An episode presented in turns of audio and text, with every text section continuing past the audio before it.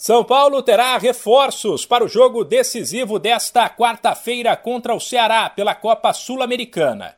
Pelo menos a expectativa é que o meio-campista Alisson e o lateral Reinaldo sejam relacionados. As duas equipes medem forças às 7h15 da noite no horário de Brasília, no Morumbi, no jogo de ida das quartas de final. Alisson e Reinaldo foram liberados pelo departamento médico treinaram com o grupo nesta terça e estão à disposição de Rogério Ceni, ao contrário do goleiro Jandrei e do meio-campista Patrick, que seguem vetados. Desfalques à parte, o São Paulo deve mandar a campo o que tem de melhor no momento.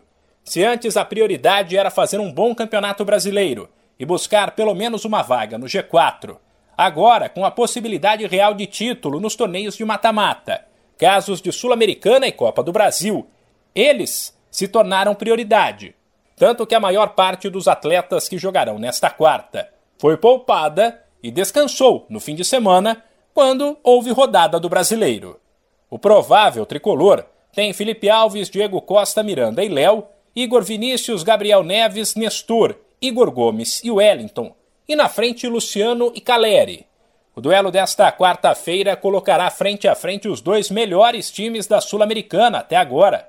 O Ceará venceu os oito jogos disputados, enquanto o São Paulo soma sete vitórias e um empate. O duelo de volta em Fortaleza será na quarta que vem. De São Paulo, Humberto Ferretti.